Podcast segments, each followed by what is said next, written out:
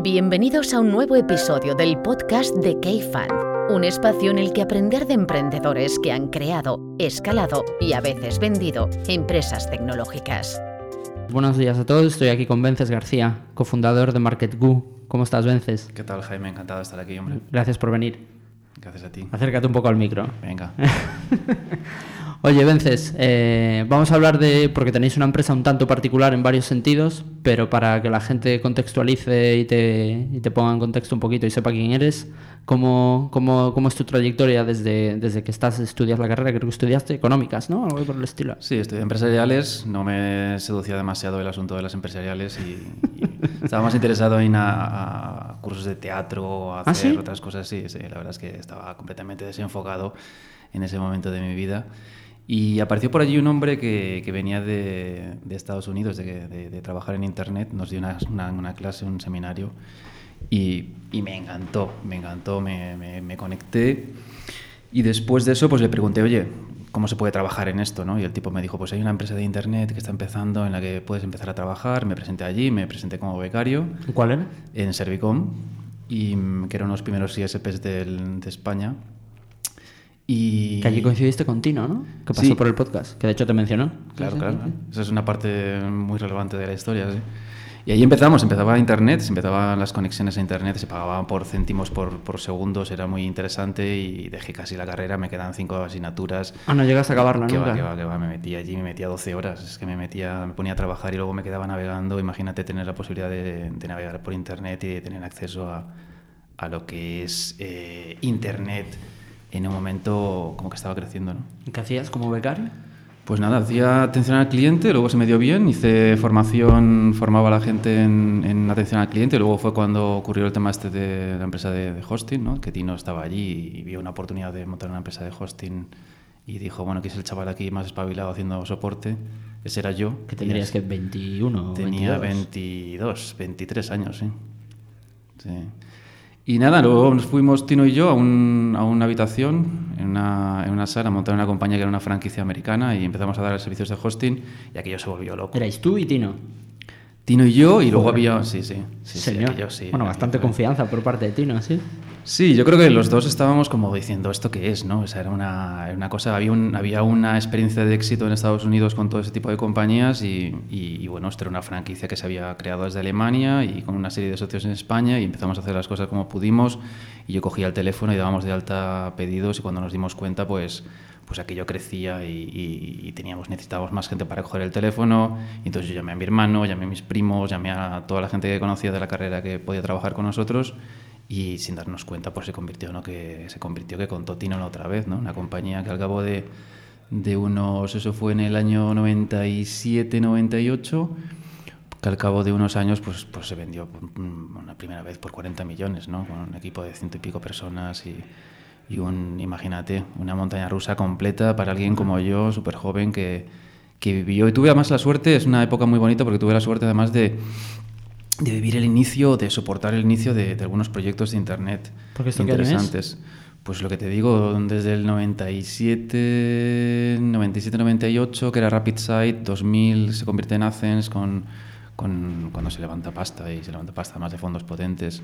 JP Morgan, o sea, una, una entrada de dinero bastante interesante. Y, y bueno, pues fue una época en la que buenos proyectos de Internet pasaban por delante, en la que tuve posibilidad de hacer un buen, una buena red de contactos y aprender muchísimo. ¿Y qué hiciste después de eso?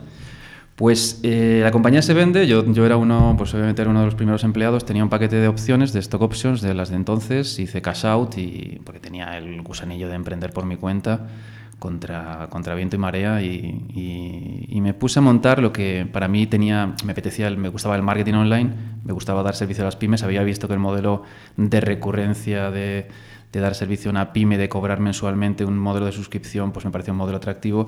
Que esto Y- es prácticamente el SaaS antes del SaaS. esto es el SaaS antes del SaaS. Está, de hecho, la, la idea de paquetizar servicios eh, y ofrecerlos como, unas, como modelo de suscripción. ¿no? Pa- Paquetizamos el SEO, paquetizamos una parte de AdWords para una pyme y esa era la idea que teníamos. ¿no? Entonces, Eh, eh, me uní con el que es eh, actualmente incluso mi, mi, cofundador, que es el, el, el, gurú técnico que tenemos en el, en el, equipo, y empezamos a hacer ese tipo de servicios.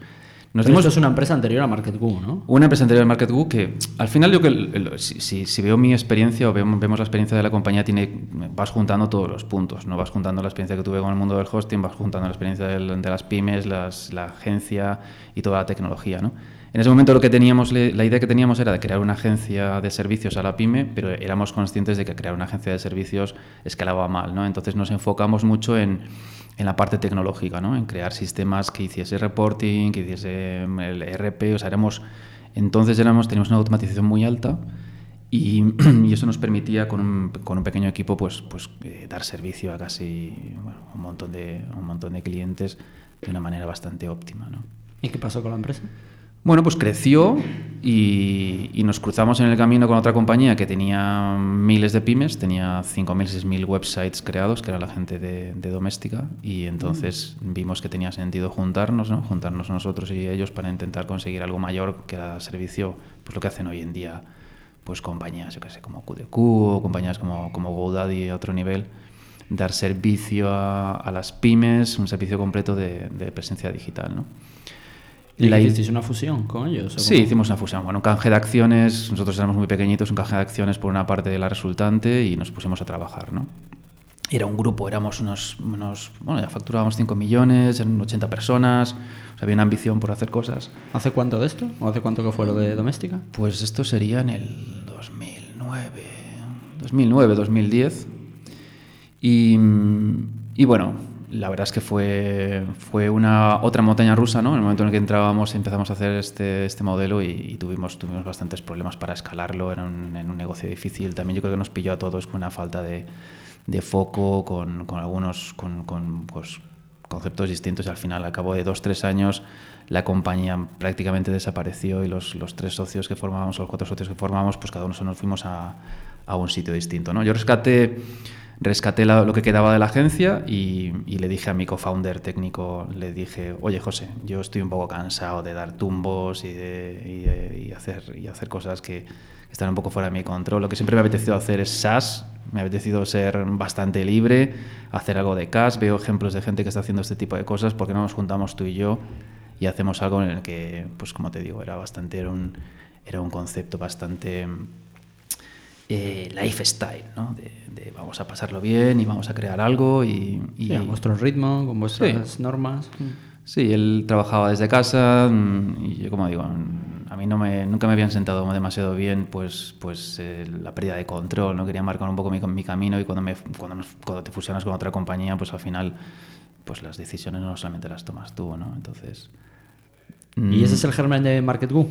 Es el germen de MarketGoo. Ahí mm, yo que, mm, me quedé con la agencia y, y, unos pocos clientes, entonces teníamos algo de facturación, un equipo muy pequeñito.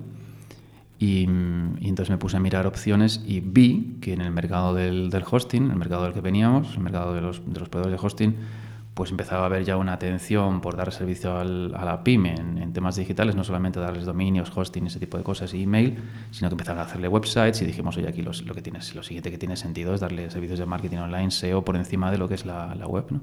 Y que por entonces los daba, esos servicios eran, o sea, pura consultoría, no teníais producto todavía. Nosotros no teníamos producto, pero como teníamos la base de la tecnología, pues, pues eh, nos acercamos a, a, a a Telefónica, donde yo mantenía buenas relaciones y le dijimos, oye, pues vemos que aquí hay un hueco, ¿qué os parece si, si nos ayudáis a, a, pues a validar este modelo? ¿no? Conseguimos un apoyo financiero por su parte y un compromiso de, de implementarlo y estuvimos, pues fueron épocas duras, ¿no? Porque yo trabajaba en la agencia y hacíamos moonlighting, que es trabajar por la noche, me salía a las 8 de la tarde, iba a casa de mi socio, mi socio estaba currando hasta las 5 de la madrugada, desarrollando todo el, todos los sistemas y al final, pues... Eh, después de un año y pico sacamos un, un, producto mínimo, un MVP, lo empezamos a presentar, empezamos a ver que funcionaba y dijimos, oye, pues esto tiene sentido, aquí hay una demanda. Eh, y nos fuimos, nos fuimos a, vimos cuáles eran las, las ferias en el sector en las que encontrarnos con este tipo de compañías y nos, y nos fuimos a por ellos. ¿no? Creo que, o sea, desde el principio mmm, fue, una, fue un diseño claro, ¿no? Decíamos, oye, nosotros queremos llegar a la pyme, es imposible llegar si no levantamos una, una, una ronda brutal o si no acercamos a servicios, si no tenemos una capilaridad tremenda. Entonces dijimos, tenemos que aprovechar un canal, conocíamos el canal, yo tenía contactos en el canal del hosting a nivel internacional Y, y, luego lo siguiente que nos apetecía era hacer un SaaS, un modelo de suscripción, y veíamos que había un hueco en la parte del marketing, ¿no? Y además teníamos pues esa tecnología que habíamos desarrollado para, para automatizar, ¿no? Entonces, lo que también sabíamos es que era un, era un mercado difícil en el sentido que los ciclos de ventas son larguísimos, ¿no? Y de hecho nuestro principal cliente a día de hoy fue un, un cliente con el que los primeros tomas de contacto tardamos cuatro años desde que firmamos el contrato en, en ver un, un, dólar en, el, hmm. en la puerta, ¿no? Entonces... Porque esos clientes son las empresas de hosting y demás, ¿no? Sí, al final el, el, canal y nuestro principal cliente que nos paga las facturas son las empresas de hosting, pues GoDaddy o Bluehost o compañías en, en todo el mundo que, que revenden nuestro producto y ellos lo que hacen es, pues en marca blanca, le, presentan esta oferta del, SaaS de SEO a su cliente, que suele ser una pyme, cuando va a comprar pues un hosting o un WordPress o una página web y le damos el servicio. Y, y, bueno, pues, pues, pues en ese momento, como digo, salimos ahí un poco, a veces nos gusta nos gusta verlo un poco, un poco al Alfredo Landa, ¿no? Salimos allí al, al, evento este. A la española. A la española, allí con, con, con ganas y con, y con arrojo, que, que, yo creo que para eso somos bastante buenos, ¿no? Nosotros siempre hemos estado orgullosos de, de salir ahí fuera, de jugar las prim primeras ligas con, con, esta gente, con alemanes y con americanos y con, y con otras compañías y nunca, nunca hemos tenido ningún inconveniente. En ese momento se une también una pieza clave, mi hermano, que venía de trabajar en, en One and One, en Ionos, y tenía una experiencia también en el mundo del hosting y, bueno, pues se une para ayudarnos con todo el tema de desarrollo de negocio. Conseguimos unos primeros clientes, unos primeros eh, partnerships. Y, y, bueno, pues desde entonces, estos años 2012-2013, desde entonces hasta ahora, pues, pues una compañía como la nuestra, que es una compañía bootstrap en la que nunca levantamos pasta, tuvimos este apoyo económico y luego tuvimos una, un, plan Avanza que también fue bastante fue fundamental y fue una buena experiencia en la que, que tuvimos con, con, el plan Avanza, la financiación. ¿Eso que es deuda? Sí, es una deuda... Mmm, deuda blanda. Deuda y subvención. Te dan un, en función del tipo de, las, estrategia que tenga el, el, el, plan, pues te dan, una, te dan una parte subvencionable, una parte subvencionada, en nuestro caso era un 39%, era un, un buen dinero. Y, y, precisamente lo acabamos de volver ahora. Estoy bastante orgulloso también de esta, es un capítulo aparte, estoy bastante orgulloso porque al final es eh, el, el, Ministerio de, de, Industria que te concede, una, te concede una ayuda y nosotros le hemos devuelto completamente, le hemos devuelto los intereses y hemos demostrado que, que al final todo lo que hemos aplicado al, se han cumplido uh -huh. los hitos y se ha hecho de manera, de manera adecuada cuando ha habido, pues obviamente, pues no, no siempre los mismos ejemplos, ¿no? pero bien, contentos con esto. Y, y sí, desde entonces, pues nada, trabajando ahí con, con este tipo de canal, Oye, ahora que entras en el tema del canal, eh, para la gente que nos está escuchando, porque muchas veces en temas SaaS, sobre todo en SaaS, incluso de pymes, que es a lo que vais vosotros, eh, la parte del canal muchas veces o se deja para el final o se dice que no, que no lo hagas al principio porque no te va a salir. Eh, ¿Aprendizajes vuestros de cómo acercarse a este tipo de clientes o cómo estructurar toda esta parte del canal? Pues es un mundo completamente aparte. Es un mundo completamente aparte. Recuerdo una vez que cerramos un acuerdo potente con una compañía y estábamos en, en Nueva Orleans, estábamos en una fiesta y le digo a, un, a, un, a otro, a otro vendor que tenía un SaaS, le digo, ya hemos cerrado esto, estamos súper contentos y el tío se me queda riendo y me dice, tú no tienes ni idea, o sea, lo, lo, realmente acabas de empezar, o sea, lo que te, lo que te espera ahora es, es, que estás llegando al campamento base, no te espera, te espera todo.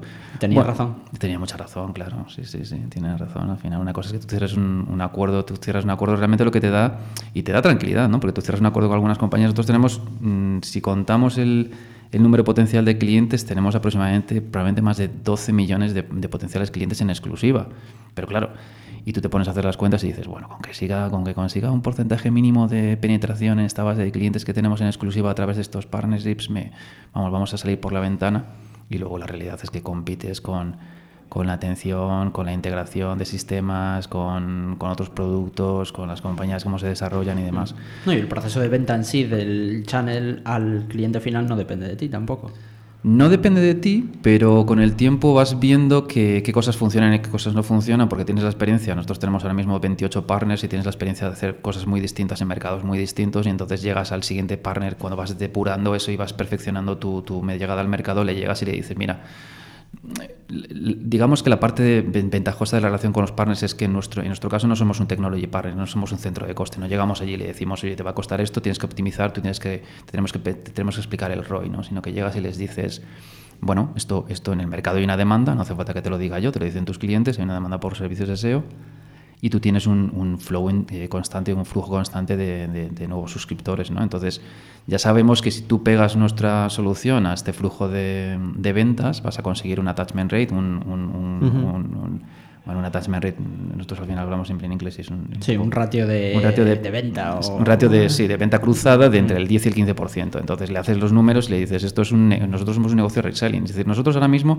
de lo que facturamos, probablemente lo que facturan nuestros partners está en torno a tres veces, cuatro veces lo que facturamos nosotros. Entonces, esto es como le digo yo al equipo, ¿no? Siempre estamos en el lado de los ingresos, nosotros no estamos en el lado de los, de los gastos. A nosotros no nos miran como vamos a optimizar la relación con este partner, sino que realmente dicen, joder, este partner es fantástico, ¿no? Nos da unos ingresos recurrentes, nos aumenta el ARPU, el ingreso medio por cliente. también. Nos aumenta el stickiness, porque el churn de, un usuario que tiene más de un producto dentro, del, dentro de la ecuación es siempre menor y tenemos un cliente satisfecho. Me diferencia de mi competidor porque le estoy ofreciendo una solución de SEO que a lo mejor mi competidor no tiene.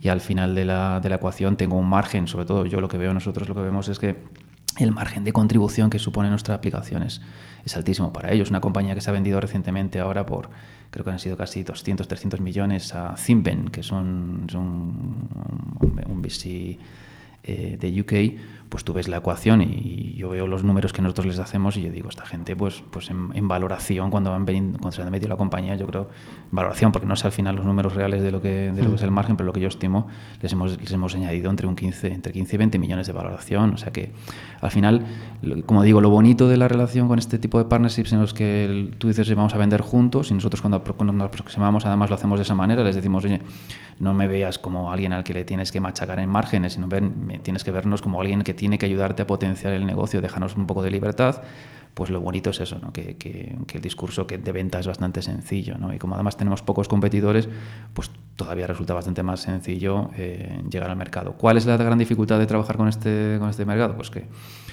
son compañías que están reconvirtiéndose de ser una compañía comoditizada, muy tecnológica y que se acerca a la pyme para intentar dar los servicios de valor, pero que, pero que son estructuras a veces muy, muy lentas, ¿no? ciclos de venta, como digo. Nuestro principal partner, me acuerdo además que, que lo cerramos en, en Boston hace ya cinco años, el acuerdo y yo volví como en las nubes. Esto era como, imaginaros, una compañía que cotiza en bolsa con, pues tenía en ese momento 4 millones de, de subscribers y, era como maravilloso. Es GoDaddy esta. No, esta es Endurance, Endurance International Group, que son los dueños de HostGator, de Bluehost, de que hicieron un build-up con compañías cotizan en bolsa. Son, es una compañía con, con mucha presencia de, de, en, en, este mundo. Es el principal competidor de GoDaddy en el, en el, mercado y después está el último player europeo que es, que es Ionos, que es uh, United Internet y cerramos este recuerdo de este acuerdo. Me acuerdo que venía de Boston de, de, haber cerrado yo el acuerdo y hasta dentro de, hasta pasados cuatro años, como decía anteriormente, no vimos un dólar de, de, esa relación, ¿no? Y estábamos como, pero por Dios, esto no puede ser, estábamos allí esperando como, como bueno, ha sido, esos han sido años de, hay, hay, un, hay, un, hay el concepto este del slow SaaS ramp of death, ¿no? que es la, la, la rampa esta en la que las compañías de SaaS que crecen generalmente en sobre todo más bootstrap, ¿no? Incluso aunque no seas bootstrap, hasta que encuentras tu, tu espacio y tu, tu, dinámica, pues estás creciendo muy lento y los, las pasas canutas, ¿no? Y más si eres bootstrap, ¿no? Hmm.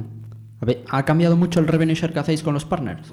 ¿O habéis negociado mucho, habéis ganado poder de negociación ahí o es todo bastante estándar? Sí, hemos, hemos hecho un, hemos ganado un par de guerras de estas de, de tío, o sea, esto éramos muy jóvenes y te lo dimos todo y ahora, ya, ya, ya. ahora queremos que, que, las cosas cambien y hemos ganado un par de guerras de estas que han sido fundamentales, sí, sí, sí, sí sobre todo por el, por el lado del, de, de, explicarles el, el, valor que tiene, pero sí. Bueno, eh, te diría que el, el consta la constante es 50-50. Esa es la constante, sí. Y cuanto más grande es el partner, más, más eh, el 50 se convierte en 70 o en 60 hacia su lado. Y cuanto más pequeño, pues, pues a veces tienes la oportunidad de, de gestionar otro margen. Pero es casi un 50-50. Y además lo dicen, dice, oye, si somos un reselling partner, pues un poco como vamos a compartir los ingresos y los riesgos, ¿no? los gastos y los, bueno, los beneficios y los riesgos. Mm. Y se hace una paridad de relación de, del 50. ¿Y en la parte de soporte cómo funciona? O sea, al, al, ser una integración white label del soporte al cliente final, ¿se encargan ellos o, se, o, tenéis alguna relación vosotros con el cliente final? Nosotros no tenemos ninguna relación con el cliente final. A veces nos, cuando trabajamos, a veces trabajamos con nuestra marca y entonces nos, nos salta el, el usuario final que a lo mejor no encuentra respuesta en su, en su cliente. Somos un soporte de segundo nivel Pero el cliente no ve tu marca, ¿no? Al ser todo white label. No siempre. Digamos que el 80% de las, de las instalaciones o de los, de los SaaS que tenemos son, son con marca, del, marca neutra o marca del cliente, pero hay algunas en las que sí va nuestra marca. ¿no? Un, partner, un partner que tenemos en One.com, por ejemplo, va nuestra marca, o en Weebly, con el que tenemos una relación, va nuestra marca. En esas ocasiones a veces viene el, el cliente a, a buscar el soporte con nosotros, pero vamos, para que te hagas una idea, tenemos a día de hoy 240.000 cuentas activas y solamente tenemos una persona en soporte que está dando servicio a unos pocos clientes de un segmento que tenemos y, a los partners que, necesitan nuestro nivel de escala. Nuestro nivel de, de, soporte es bajísimo, ¿no? Y eso es todas las claves también que nuestros partners nos, nos pedían, ¿no? Que no fuese un, el típico producto, vale, yo quiero revender tu producto, pero no quiero que tu producto intoxique mi oferta, ¿no? que eso es donde, lo que les da miedo porque, porque eres un producto de valor añadido y puedes, em, pues eso, perjudicar su core. ¿no? Y aparte de todo esto que hacéis de, a través de partners y demás, también hacéis canal directo en el SaaS. Decidimos hacer canal directo hace años porque perdíamos mucha visión de producto, ¿no? y como decía, la singularidad también de este tipo de, negocios es que cuando tú no tienes contacto con el, con, el, con el canal y el canal te vende, en ocasiones te vende y en ocasiones te coloca, ¿no? No siempre el usuario está buscando la solución, sino que dice, bueno, esto me suena bien, voy a utilizarlo, voy a comprarlo, ¿no? Y entonces hemos perdido mucha visión de lo que el, de lo que el usuario final quiere hacer, ¿no? También esto es interesante, ¿no? Al final nosotros decimos, oye, ¿dónde tenemos, dónde tenemos que enfocar nuestro product market fit, ¿no? Pues tenemos una relación con un partner que es exitosa y no hemos tenido ningún churn en, en toda la historia de nuestros partnerships desde el año 2013. Y sin embargo, con el cliente final, pues, pues el cliente final tiene un churn directo cuando tenemos una relación con él. Sobre todo si son pymes. Claro, es que mm, por, por mortandad eh, natural, mm. orgánica y, por muchas cosas. Oye, nosotros tenemos un producto que es un do it yourself, que es un hazlo tú mismo, deseo para pymes. Quiere decir que, es un contexto difícil, ¿no? Tienes que... En España no, no, tenemos, un, no tenemos un éxito significativo, estamos, eh, tenemos más éxito en los mercados anglos porque es donde el, usuario está más acostumbrado a hacerse las cosas por su cuenta, no tienen hacer una página web o la hace él hmm. y luego sigue nuestras recomendaciones. Nuestro sistema lo que hace es hace, una, hace un, pues un scanning, hace un, una, hace un scanning de la página web y le va presentando con una serie de, de, recomendaciones y de actuaciones, ¿no? Pues oye, tienes que recoger, tienes que... Que el scanning es gratuito. Tenemos distintos niveles de servicio, desde uno primero que es gratuito y luego hay otro que tiene una frecuencia determinada, pero por el que pagan habitualmente, digamos que la mayoría de los clientes pagan pues entre 5 y 10 eh, dólares, ese sería el cliente típico al mes. Pero un primer escáner, por lo que me ha parecido ver en la landing, lo usáis un poquito como gancho para traerlos del freemium. Sí, bueno, eso ha funcionado muy bien, le ha funcionado a HubSpot con su grader, le ha funcionado a un montón de compañías que tienen, pues eso, tú les das, les enseñas el valor de una manera sencilla, ¿no? Entonces, el, pues lo que te decía, la tecnología lo que hace es analiza la página web y le, y le muestra. A veces me preguntan, ¿y qué pasa con el tema de los cambios del algoritmo de SEO de Google y demás? para nosotros es menos relevante porque al final nos encontramos con gente que tiene lo, principal, como digo yo, el marketing higiénico por realizar. No, no, no, estás, no están en la, en la punta del SEO convirtiéndose, o sea, compitiendo en clasificados o en otro tipo de e-commerce y demás, ¿no? donde, donde las batallas son bastante más sofisticadas. ¿no? Aquí tienes que ayudarles a hacer lo básico y lo hacemos a través de, ese, de esa interfaz. ¿no? Para nosotros lo más, lo más difícil, seguramente, como digo, es la experiencia del usuario y la interfaz, ¿no? donde seamos capaces de trasladarle a alguien que no conoce, que no sabe, no tiene una experiencia previa de SEO sólida, no es un profesional, cómo tiene que mejorar su mm. página web. Y otra cosa que, que, me, que, me, llama la atención cuando visito vuestra, vuestra home y demás es que le dais mucha importancia a toda la parte de content marketing, ¿no? ¿Te refieres a la página web? A sí, sí, a la página web, a la que es vuestro producto, con guías. Sí, eh, sí, bueno, claro, porque al final, el, eh, por mucho esfuerzo que hagamos con, el, con la experiencia del usuario, con el interfaz y, todo lo que hacemos para que sea fácil de entender, pues tienes que acompañarlo con educación, ¿no? Para que entiendan el contexto en el que están, cómo funciona el SEO, cómo funcionan como qué tienen que hacer. ¿no? es un producto que tiene la dificultad de que el, el usuario es, el principal protagonista del éxito, ¿no? Ahí tenemos una debilidad, ¿no? Porque sí, que depende de ellos, al final. Depende de, ellos. Ahora estamos haciendo un desarrollo en el que, mm, digamos, nos, hemos, nos, estamos moviendo más a lo accionable, ¿no? Donde el usuario prácticamente, lo que yo llamo el, click, click, click, click strategy, que es que el tipo entra allí y le da los botones y eso, y eso tiene un resultado eh, positivo para su web, ¿no? Y estamos trabajando más en eso, sobre todo en, en otros contextos como WordPress y, espacios en los que te permite llegar tan más lejos. ¿no? Mm. Pero sí, hacemos bastante énfasis en, el- en la parte de content marketing hacia el usuario y luego también hacia desde el punto de vista de cultura de la compañía. Eso entraremos después un momento. Pero te quería preguntar sobre la parte de churn de, de- del producto, o sea, de la venta directa con, con pymes. ¿Aprendizajes en ese sentido? Sí, no te he contado. Al final con Pymes lo que con, con Directo lo que quisimos hacer es llegar y tener más usuarios y entonces nos metimos en un modelo freemium, que también es una cosa para comentar y, mm, y ahí pues estamos teniendo pues un número de leads interesantes todos los meses que entran en el modelo freemium y pues convertimos unos, convertimos otros, Es todo, todo self-service, ¿no? Me imagino. todo self-service, sí. Eh, churn muy alto, sí, sí. En, en directo, al menos en, en- en lo que somos ahora mismo, en el canal que estamos... Tenemos tres canales. Uno es a través de partners tecnológicos, pues como te decía, tipo Weebly, ¿no? Que es una compañía... O Shopify, ¿no? Pues ten- tenemos una relación, no en Shopify en particular, pero esta se parece, ¿no? Donde tenemos un plugin o tenemos ahí una app que la gente coge y se instala, que es la nuestra, nos le damos una relación en directo y, y mejoran su, su página web. No es, una, no es una relación de reselling, sino que es una cosa un poco distinta.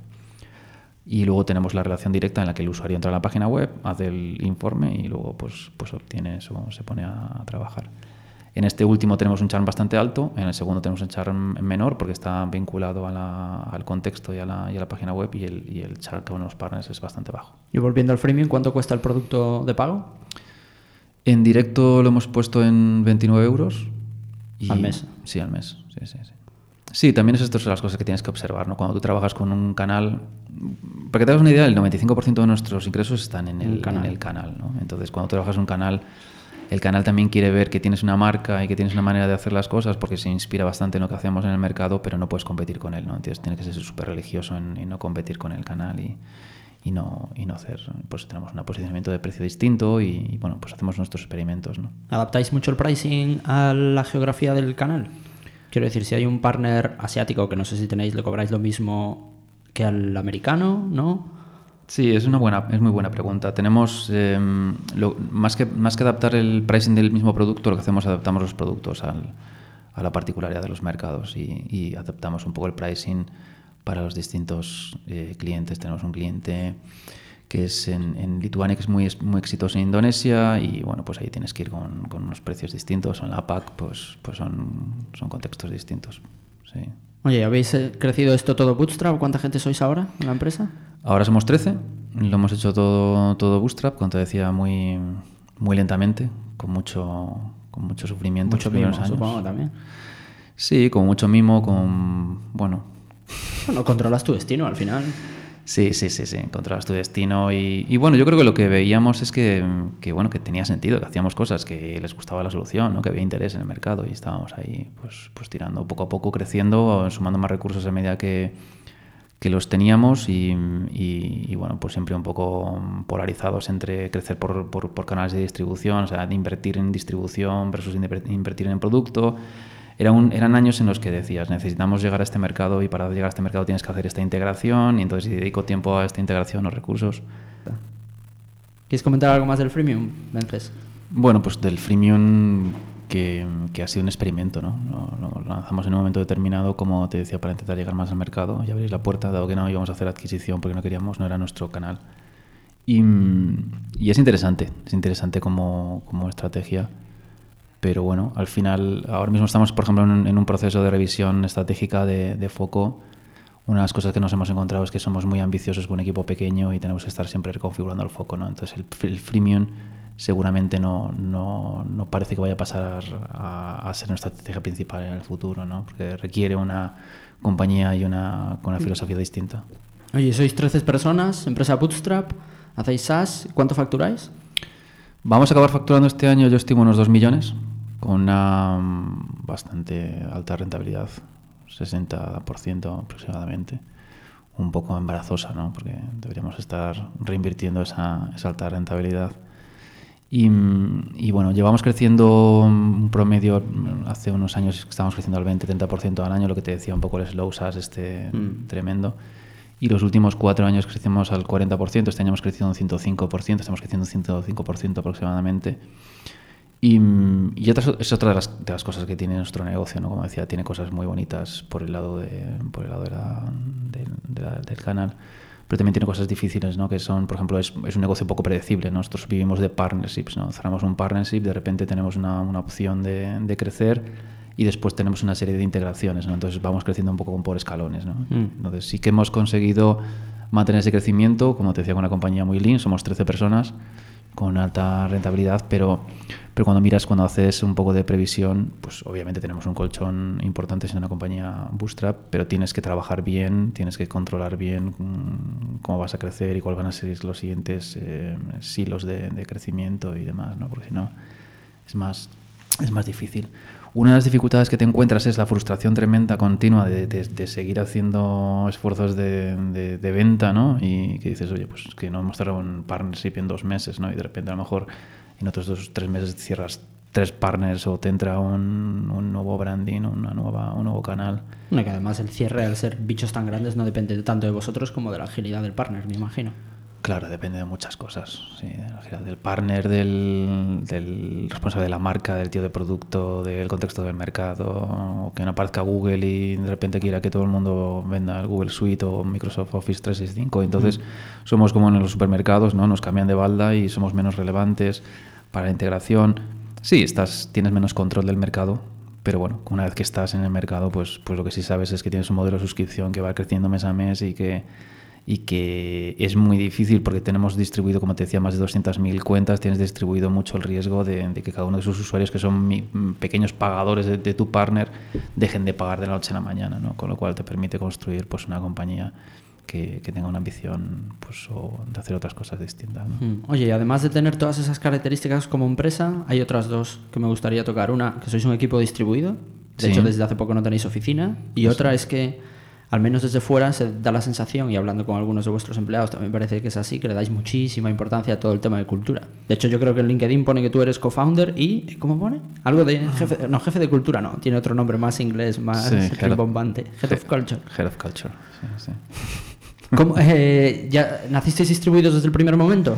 Sí, por empezar por esa parte. Sí, claro, mi, mi, mi, socio estaba en su casa y me decía, tío, yo es que trabajo. Él estaba trabajando en un proyecto americano y tenía el, horario cambiado, ¿no? Y además que se sentía más productivo. Y entonces trabajaba, acababa de trabajar a las 5 de la madrugada. Entonces yo dije, oye, esto es inviable, no podemos trabajar juntos, lo siento mucho, te quiero mucho. Iba, yo iba a cenar con él, que era su comida, y, y, nos reuníamos y luego él se quedaba allí desarrollando, ¿no? Entonces ese fue el embrión. Siempre hemos ido, desde ese punto de vista, hemos siempre, siempre sido eh, en remote. Estabais los dos en Madrid, entiendo. Los dos estábamos en Madrid. Luego, cuando empezó a crecer un poco el equipo, pues ya montamos una oficina y pues nos juntamos, la vez que más nos, hemos juntado somos cuatro o cinco personas, pero luego nos dimos cuenta de que, bueno, lo que, volviendo, yo creo que lo de, lo lo de remote fue una configuración en la que estaba muy relacionada con el tipo de cultura de compañía que queríamos tener, una cultura, de, una cultura libre, libre geográficamente, libre horariamente, o sea, hay una serie de componentes que estaban, que estaban muy marcados en la cultura y la cultura ha sido y es para mí lo, lo más relevante. ¿no? Yo, mm, de repente me di, me di, cuenta un día que lo que más impactó y lo que más me estaba haciendo feliz en el curso de este proyecto, que ahora puedo considerar un proyecto exitoso, no era, y además de hecho me acuerdo de, de, darme cuenta de esto en un retreat que hicimos en La Coruña, de no fue darme cuenta de que, de que fuésemos a ser exitosos en el sentido más del pelotazo y del, y del revenue y de, joder, tenemos un modelo que, que utilizan todos estos paneles mundialmente, sino la cultura que estábamos creando es que nosotros el, el, el, concepto de cultura, el diseño de cultura que tenemos es un diseño que, que, que, vive por encima del proyecto. ¿no? Nosotros decimos que la cultura es más, más importante que el proyecto. Para que te hagas una idea, la, la, ilusión con la que nos juntamos ese grupo inicial y con la que se han ido sumando gente al equipo. ¿Porque eso qué año fue? O sea, desde el lanzamiento, cuando empiezas ahí a darle a pensar mucho más en cultura? Sí, eh, desde el 2013, 2013-2014, pero por, por las propias limitaciones a las restricciones del mercado y, la, y, del contexto en el que estábamos. Yo lo que decía es, le decía al equipo, oye, yo creo que tenemos una oportunidad muy tremenda, pero hay que tener fe, ¿no? Y claro, tú sumas gente al equipo técnica y les dices hay que tener fe cuando le están teniendo todo tipo de amenazas o de todo tipo de ofertas técnicas, pues tienes que sustentarlo en algo, ¿no? Entonces lo que hicimos fue decirles, bueno, pues vamos a competir por la parte de la cultura. Entonces vamos a dar una posibilidad remota, vamos a tener libertad, vamos a tener una comunicación muy abierta, vamos a ser transparentes con las cuentas. Yo comparto todas las cuentas de la compañía. Vamos a, diseñar lo que creo que fue muy interesante. Diseñamos cinco fases, cinco situaciones, cinco fases de la compañía en función de distintas eh, situaciones económicas. En cada fase le decíamos al equipo, oye, en esta fase en la que estamos ahora mismo, que estamos palmando pasta, pues nuestros sueldos van a estar al 80% del mercado, no vamos a tener ni esto, ni esto, ni esto. Y ojo, de comprarte un ordenador porque no vamos a poder, pero era todo súper transparente, ¿no? Y le decíamos, oye, cuando llegamos a la fase 3, vamos a empezar a hacer el profit sharing, vamos a empezar a repartir los beneficios y tú vas a llevarte pues un porcentaje de la compañía, de lo que ganemos en, en, beneficios de esta manera, pero además vamos a tener esto y además vas a tener este, este sueldo. Y, entonces hicimos un diseño de, de cinco fases con una serie de hitos que estaban eh, vinculados en la parte mm, eh, principalmente financiera y también de, conocimiento. ¿no? Decían, oye, si somos capaces de desarrollar, esta, de validar esto y de conseguir que en el mercado nos, nos, crean nosotros, pero además la compañía mantiene un porcentaje de, de márgenes de, durante tres meses y además tenemos en el banco tanto cash, en nuestro caso son medio millón en el banco porque podemos pagar no sé qué tal, pues pasamos a la siguiente fase. ¿no? Entonces, con ese diseño de fases, pues hemos juntado, no solamente eso, ha sido un componente, ¿no? pero más componentes de fase que hemos, que hemos trabajado de una manera muy potente. Pues la, ambición última es crear un equipo de alto rendimiento que, que, como te decía, Market no es tan relevante. Market es nuestro experimento ahora, ¿no? así es como lo queremos ver. ¿no? Nuestro equipo de alto rendimiento, todo este grupo de 13 personas y las que se puedan incorporar en el futuro, que entiendan y que quieran estar aquí a largo plazo y entiendan este este diseño, ¿no? que es un diseño muy distinto al diseño de otro tipo de modelos de compañía, pues este grupo de personas está trabajando ahora en el experimento MarketGo, en el que experimentamos con freemium, experimentamos con otras cosas. Ahí es donde está un poco lo que tenemos que centrarnos, tenemos que centrar un poco más la parte del foco en ocasiones, es lo que sentimos, pero es un experimento. ¿no? Entonces, nosotros en este ámbito de, de, de SaaS y compañía con este tipo de cultura y en este creando productos digitales y módulos de suscripción, pues queremos tener pues una, tenemos una visión a largo plazo, como te digo, la de estar trabajando 10, 15, 20 años juntos. Hacer otros productos, etcétera. Sí, hacer otros productos, sí, sí, sí. Bueno, sí tiene sentido, obviamente. Sí tiene sentido, claro, que es no...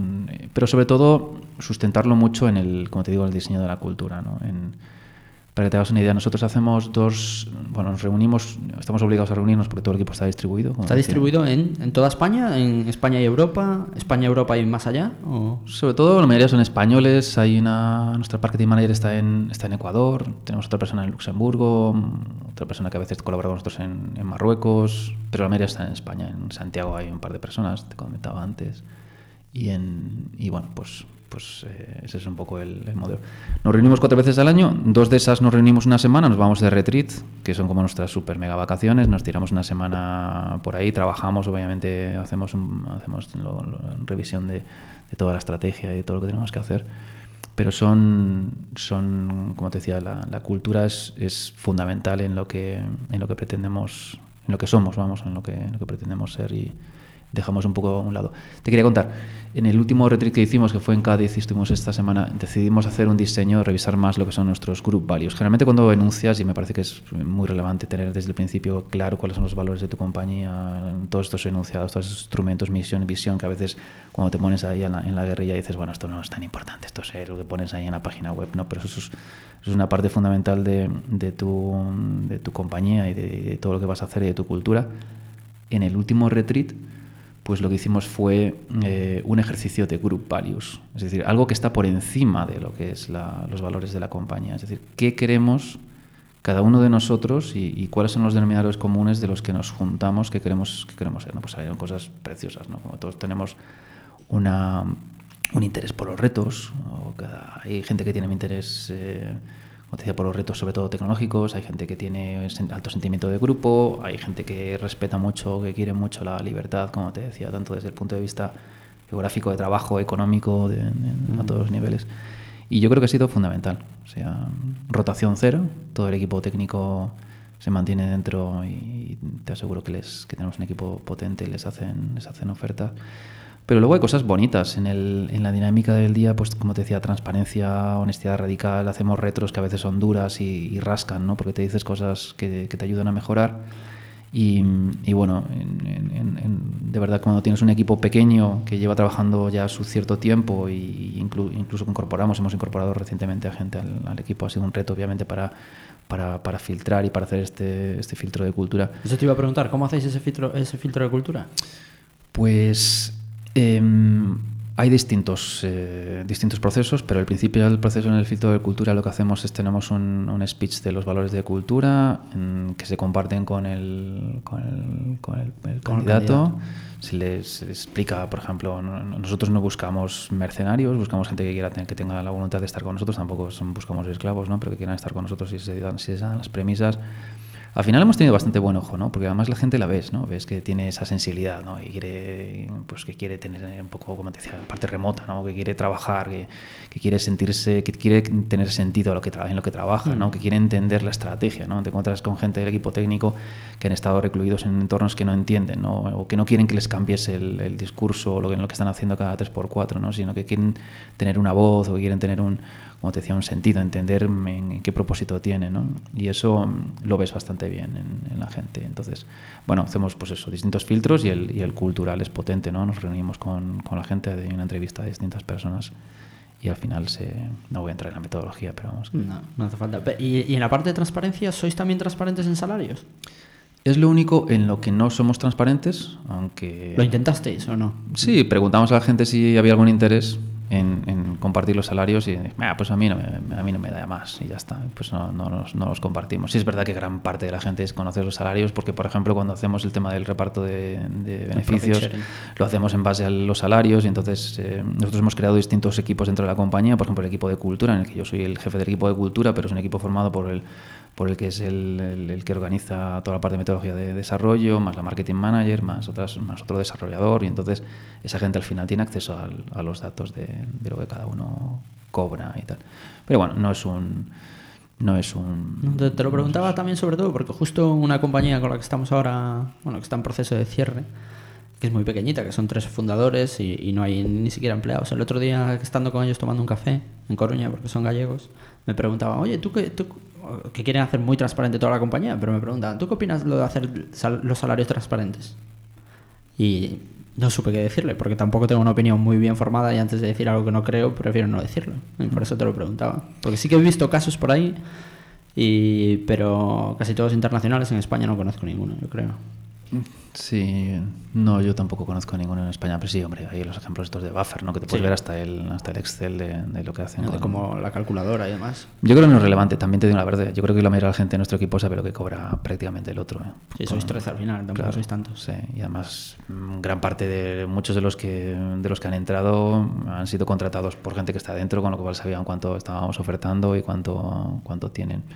No lo veo un problema. Yo creo que también fue un poco como "Eh, que nos da igual, tampoco vamos a hacer mm, esto, pero pero en el siguiente, la siguiente revisión, ahora vamos a entrar, como te decía, en la fase 3 y en esta fase 3 vamos a hacer una actualización de, de los, de la compensación al equipo.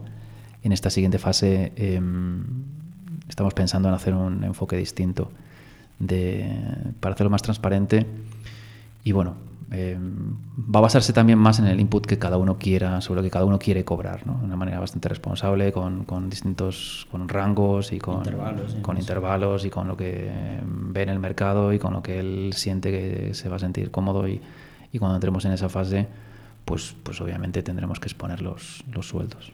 Hmm. Y hace poquito, o por lo que leía en el blog, cerrasteis la oficina. Teníais una oficina en Madrid, que eso no lo hemos dicho, y decidisteis y tomasteis la decisión de cerrarla, ¿no? Sí, teníamos una oficina en Madrid, nos íbamos 3-4 a la oficina, la cerramos. Mm, yo creo que fue un poco como que estábamos mm, en mitad de, como ni, ni remoto, ni fully remote, ni, y encima los tres que estábamos, pues, eh, pues era el jefe de producto, el director de comercial y yo, entonces había como doble comunicación y había como... No sé, al final tomamos la decisión de, de cerrar la oficina mm, y, y- y- y seguir otro camino. Y, es gracioso porque para nosotros ha tenido impacto, para los que estábamos en la oficina, ¿no? Ha tenido impacto de, de- de cómo trabajar, tu modelo de trabajar y demás, pero para el Para resto, resto nada, claro. para como, ¿qué nos estás contando? O sea, que no es tan, no es tan importante, ¿no? Que, que vamos a remote. Y ahora todo es bastante más claro. Hombre, te, te obliga a hacer cosas que antes no hacías, ¿no? Nosotros los que estábamos en Madrid, pues más rituales, ¿no? Lo llamamos rituales, ¿no? Pues vernos más a menudo, tener una frecuencia de- para vernos. ¿Cada cuánto lo hacéis? ¿Lo de veros en persona? Mm, Más allá de los retreats que decías que hacéis dos al año, ¿no? Sí, depende del equipo en el que estés trabajando, pero cada dos semanas, cada semana. Ahora hay gente que ha cogido, por ejemplo, les hemos dado, hemos cerrado la oficina, pero les hemos dado un estipendio para que vayan a un coworking. Hay dos personas que se han juntado en un coworking, en un puesto fijo, y entonces se ven allí, y entonces vamos, nosotros vamos allí. Tenemos ese. Pero vamos, no hay. no hay una... Si eres remote, eres remote. Al final todo tiene que ser en remote. Mm. Es menos importante donde, donde tengas la oficina o donde estés. Oye, por ir cerrando, Vences, antes de llegar a las preguntas habituales, eh, David me pidió que te hiciese dos preguntas. David, que es nuestro Sí, David. Vuestro eh, jefe de jefe de producto. producto, ¿no? sí, sí. ¿Por qué en el footer de la web pone chuletón Base Technology? Qué cabrón. Nah, bueno, ¿Se esto puede es- contar? Sí, hombre, sí. Ah, sí, vale, sí, vale, vale, no vaya a ser. Sí, sí, sí, sí. Esto es como tienes una empresa tan democrática, tan cultura y, tan, y con tanta cultura y tan abierta, pues que al final pues, pues eh, eh, no, puedes, no puedes ejercer tu, tu mando ¿no? y tu control. ¿no? Entonces llegaban los sprints y había allí, pues, pues entraban los proyectos que, que entraban. ¿no? Y entonces había uno a mí que, me, que me en particular me gustaba, ¿no? Eh, me apetecía, me apetecía empujar y contacté directamente con el programador. Digo, yo, ¿este cómo lo ves y tal? ¿Y crees que va a salir y tal? Y, y entonces le dije, oye, tío, pues, pues venga, si lo haces, te, te, invito a un chuletón como una idea de, oye, pues encima como con él y le, y le veo y tal, pero no era un, era un chantaje ni quería, ni quería alterarle en la, en tal. Y entonces, obviamente, como te digo, una cultura de estas, pues, pues cambió. El tío acabó haciendo eso antes de nada. Generé un efecto tremendo, una distorsión en la fuerza y, y ha pasado a ser el, ha pasado a ser el- la, la comidilla. Entonces, cada vez y ahora que- todos los chantajes se hacen con chuletón de por medio. Claro, cada vez que abro la boca y digo, oye, ¿por qué no cambiamos esto en la pantalla? Pues, pues siempre hay un, un chuletón de Yo por medio. un chuletón. Bueno, Que también, bien. que también luego lo, el- el- el- la denominador común también de este grupo es que somos todos muy, muy comilones, ¿no? Y al final, cuando llegamos a los retreats, una de las cosas que tenemos es el, el homenaje, ¿no? Que suele ser el jueves y ahí nos metemos unos, unos homenajes de la leche y el chuletón también ha sido bastante protagonista. Ahora en entiendo que hagáis retreats en Galicia. Sí, habéis hecho sí, varios, sí. creo. Hemos hecho varios, sí, sí. A mí me encanta, vamos mucho al Dan. Hemos estado dos veces en el Dan, en Pontevedra y una en, en La Coruña, sí. Nos encanta. No se está mal allí, ¿no? Nada más. Y otra cosa que me preguntaba David es que te pregunte qué es eso del sabbatical queue. y pone entre paréntesis, pone una apuesta que hicimos en el último retreat con algún vino de más. ¿Qué es esto del sabbatical? Pues nada, estas son las cosas que ocurren de nuevo cuando, cuando juntas a este grupo ¿no? que lleva tanto tiempo trabajando y con esta magia y, con esta alegría. Y, una de ellas es pues la ambición de tener un, un trimestre sabático, ¿no? En, el que no, en el que no hagamos nada, salvo, salvo mantener los salvo mantener el, el- el negocio y, y lo estrictamente necesario y que cada uno pues persiga su propio interés eh, para hacer lo que, lo que le dé la gana, como te digo, durante un trimestre. ¿no? Desconectando 100% del negocio. Conectando, desconectando 100% del negocio, obviamente cobrando, cobrando el sueldo y, y ya nada. Y al final buscamos una regla, la regla de Fibonacci. O sea, si llegamos a 3,4 millones de facturación, el equipo entero tendría un, un trimestre de, de sabático. Ese es el, es el rollo que, que, como te digo, O sea, el año que viene o dentro de dos. Sí, Sería- sí, yo creo que dentro de dos, sí, si seguimos, si seguimos este camino, habrá un trimestre en el que la gente no. Este, estas preguntas son para que queden aquí, que queden aquí que- que grabadas. Y no, no. el compromiso. Eso, para, que, para que te lo digan después. Y no estará trucado de forma que el sabbatical te lo tomas primero tú. No. vale, vale. Vale, vale, vale. No, no, no, yo creo que me dará miedo. Ese sabbatical va a estar ahí pendiente de, de- de que todo vaya adelante. Oye, y lo del profit sharing, ahora estaba pensando, eso, bueno, compartir beneficios para la gente que se queja de que muchas veces decimos muchas palabras en inglés. Eh, ¿Lo teníais pensado desde el principio? ¿O... Sí, de hecho era la, la, mm, el fundamento de mi relación con mi co-founder era, tío, ni nos liamos con empresas ni nada. O sea, aquí de lo que nos, de lo que saquemos de la bolsa nos repartimos la pasta, esto para ti, esto para mí. O sea, ese era el, el fundamento inicial, ¿no? Y luego con el equipo lo que vimos es que, de nuevo con lo que te decía, ¿no? Si, si creces y no, no, no consigues resultados y, y estás... Y hay mucha gente que ha, pagado- que ha cobrado muy, muy por debajo del mercado durante años, ¿no? Porque tenía la fe en el proyecto. Pues llega un momento que dices, oye, ¿cómo le puedes, de- cómo le puedes devolver parte de esta alineación con, el, con, el, con, con el- con la empresa, ¿no? Y vimos que estuvimos haciendo un- un- una revisión de las posibilidades y bueno, es que ya sabes tú que la parte fiscal de las phantom shares, las stock options, son un horror y luego el, el- el miembro del, del equipo tampoco lo entendía del todo y entonces dijimos que es lo más líquido, pues vamos a hacer un profit sharing, es que además es, es muy bonito, ¿no? Nosotros, como te digo, compartimos nuestras cuentas, todo el mundo ve, ven- tenemos el, el bucket list, el profit sharing bucket list, sabe todo, todo el mundo sabe lo que va a entrar ahí y ahora mismo en la fase en la que estamos estamos repartiendo el 5% de lo que generamos en beneficio neto. ¿El 5? 5%, pasaremos al 15% en la siguiente fase y, y bueno, pues es un, es una cantidad que ya empieza a ser eh, interesante, ¿no? Hacemos ahí nuestros cheques semestrales y, y el equipo también es una fórmula en función de la antigüedad, ¿no? Que también, pues lo que hace es valora al que ya más tiempo lleva con nosotros y una fórmula también en función del, del, sueldo que tiene, que de alguna manera es como que, oye, si tienes una persona que entra con más peso específico, pues tienes que, que, cobrar más profit sharing y, y, es, una, y es una manera, como te decía, de, de compensar esto, hay, hay, compañías muy interesantes como Balsamic que en, que en su momento, pues la del UI, que, que, en su momento hizo profit sharing y tuvieron tanto éxito incluso que, que cobraban más en profit sharing que en, que en los sueldos. Eh, sí, Basecamp también dice, muchas veces habla del tema. Sí, Basecamp lo hace más por, los de Basecamp lo hacen más por crecimiento, ¿no? Tienen un crecimiento por la parte que crecen de, de facturación y demás. Nosotros lo hacemos por, por como te decía, por, el, por la parte de profit. Bueno, es interesante, ¿eh? también alineas mucho a la gente. A veces hay conversaciones ¿no? de, oye, hacemos esta inversión en amplitud, hacemos esta inversión en esto, en lo otro, y, y hay más sensibilidad a, a comprender. Sí, sí. Te toca el, la fibra, te, te, toca el bolsillo, vamos. Claro. No, al final es una porción, una fracción de lo que te, de lo que te resta esa inversión, pero haces mucho más sensible a la gente y, como te decía, les alineas más con, con el, con el resultado y también con el, con el riesgo. No, bueno. y sobre todo en compañías o sea, que generan caja como es la vuestra, que mm. tenéis beneficios. O sea, la parte de Phantoms al final está muy bien, pero o sea, el 90% de las ocasiones los Phantoms van a valer cero. Claro. Y, y así, pues es otro, es un incentivo mucho más líquido. Sí, hombre, a ver, las Phantom al final también es. Eh, nosotros no tenemos la voluntad de. No tenemos un exit strategy, no tenemos, salida, no, no tenemos una estrategia de salida. Mm, somos una compañía vuestra privada. Seguimos, queremos seguir continuando con esto. Imagínate que aparece por el, por el camino una oferta en la, que, sí. en la que los accionistas digan esto es suficientemente atractivo. Pues las Phantom también te sirven como para, como para recompensar a la gente que ha estado y que, que comparta también esa parte de valor que se ha generado. ¿no? Me parece que es interesante. Es difícil, ¿eh? es difícil, como digo, fiscalmente y legalmente articularlas. Pero, pero bueno, con el profit sharing lo hacemos más líquido y es hasta, hasta épico, ¿no? Y repartimos nuestros cheques y...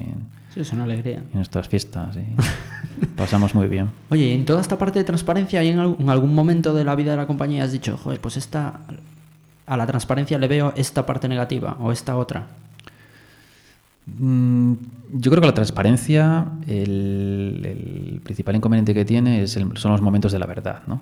Nosotros ahora mismo no, no, dejamos de ser una, una, curva creciente, con una situación que sigue siendo creciente, pero, pero si, si, si, nos cambian los vientos, cambia el rumbo y somos más transparentes, pues pues bueno, pues, pues todo el mundo tiene que ser, tiene que tener dentro del equipo, tiene que estar preparado para entender pues, pues que, que te toca navegar otra, mm. otro tipo de aguas y que tienes que trabajarlo. ¿no? Cuando tú no eres tan transparente, pues, pues puedes, puedes amortiguar mucho más las noticias, ¿no? Pues, oye, pues cuentas las cosas bonitas y, los, tal, y el emprendedor los, pues come todo el, el pues no sé, el, el, miedo que tiene porque las cosas no vayan bien y yo creo que la parte es esa.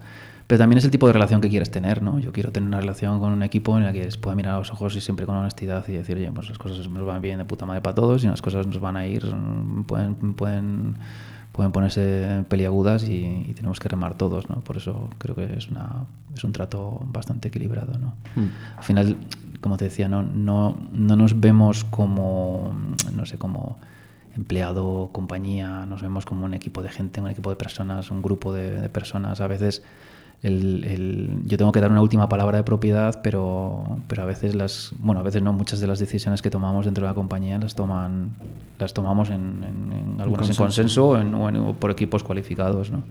Con lo cual, como te decía, la propiedad de la compañía empieza a diluirse, ¿no? Esto de que lo leí el otro día, ¿no? Esto de que al final las compañías tienen que rendirle siempre cuentas al accionista, pues no, no, las compañías tienen que nosotros creemos, al menos a nivel de cultura, que las compañías tienen que, permitir eh, una relación distinta, ¿no? una involucración distinta. ¿no? Me apasiona mucho el tema. Yo creo que el modelo laboral tradicional está ro completamente roto y creo que, que cosas de, este estilo que, nosotros estamos experimentando eh, cambian la vida de las personas. ¿no? Tenemos infinidad o muchos, muchos ejemplos de gente que está en el equipo que, bueno, yo creo que estamos en momentos de felicidad máxima y a veces eh, tenemos este dicho de que no tenemos ni puñetera idea, pero somos la leche, ¿no? Y, mm. y estamos ahí pues, pues creciendo. Y luego pues, pues ves que los resultados vienen, ¿no? Y también si vienen los resultados pues es por, porque hay un equipo de gente que está súper motivado, que está muy concentrado, que tiene muchísima información, que tiene un incentivo, que tiene las cosas muy claras, que cada X por, si tiene alguna, alguna inquietud puede levantarla, que si tiene alguna puede decirlo claramente. Ahora estamos haciendo un cambio estratégico y pues una persona clave del equipo dijo, oye, yo esto no lo veo, ¿no? O sea, esto no me, no me satisface, pero voy a intentar abordar el, reto desde otro punto de vista y, para adelante, ¿no? Y decía que lo que más valoraba era el haber tenido la libertad de haber podido decir, haber podido decir eso en, el, en, un equipo, no una persona que acaba de, llegar al, al equipo. No sé, yo creo que estas cosas son fundamentales, como te digo, a veces la, cultura se ve desde fuera y yo era el primero que decía vamos a estar aquí, vamos a estar aquí para, para, ganar pasta, pero luego te das cuenta de que, de que el componente, este componente cultural eh, cambia completamente la ecuación. Nos gustaría mirar, eh, tener la oportunidad, imagínate, de, vernos dentro de 10 años y, y, que te dijese, oye, pues es que eh, este diseño de cultura ha sido completamente fundamental en, en, lo que hemos en lo que hemos conseguido en relación a otros a otros caminos ¿no? y, y bueno pues pues ahí veremos qué tal sale ya veremos. Dentro de 10 años nos volvemos a ver. Sí, sí, sí, claro. Oye, Vences, las dos preguntas habituales. Recomiéndanos un libro o cualquier tipo de contenidos y recomiéndanos una persona para invitar al podcast que no haya venido todavía. Pues empiezo por la persona. Eh, en particular, Eduardo Vilar, que es un, que es un chico que. Un chico, le llamo chico porque yo le conocí cuando era más joven que yo y tiene una historia muy interesante en internet y que está ahora en Silicon Valley con Returnly, que es una compañía que ha levantado pasta, con Más Levin y bueno. Este es un, este es un tipo del que... Que hacen logística inversa, ¿no? Sí, hace logística inversa en e-commerce. Hace tiempo que no le veo, le, conocí en esta época de Rapid Site y tuvimos una buena amistad, luego se metió en, en, otro tipo de negocios y sé que, sé que tiene una, vida tanto en lo personal como en lo profesional interesante y mira, ahora está haciendo, tiene un proyecto muy potente, me parece una persona interesante. También, bueno, te amplío Juan Lobato, ¿no? que acaba de vender ahora la parte esta de, bueno, acaba de hacer este éxito de Buri ese tipo también conocí en su momento, me pareció un, interesante. Y por último, Julio Casal, con el que también coincidí y que tiene, que ser un historión tremendo, ¿no? De, Alien Bolt. Me parecen tres, eh, tres invitados interesantes. Y el libro, pues siguiendo un poco en línea con lo que yo he aprendido, de lo que más me ha inspirado a nivel de cultura es de la historia de Ricardo Sembler, del el que fundó el que fundó Semco, una compañía, bueno, que fundó el que heredó Semco, que era una compañía industrial brasileña en los años 80 y que es capaz de que fue capaz de cambiar completamente la compañía con una cultura hiperdemocrática.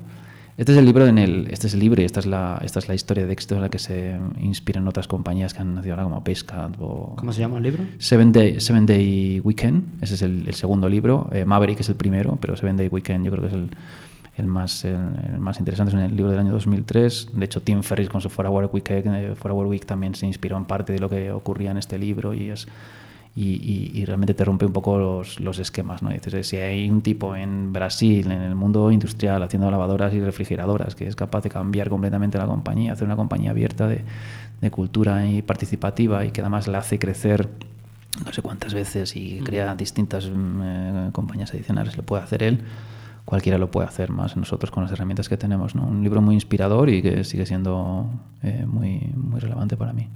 Pues oye, Vences, mil gracias por haber venido. Nada, un placer, me ha pasado muy bien. Nos citamos en 10 años. Venga, en 10 años. Mejor casi. Nos vemos por aquí. Y a los que han llegado hasta aquí, recordaros que podéis encontrar más episodios y contenidos en blog.cafan.vc y en Twitter en arroba cafanvc. Volvemos en una semana. Hasta luego.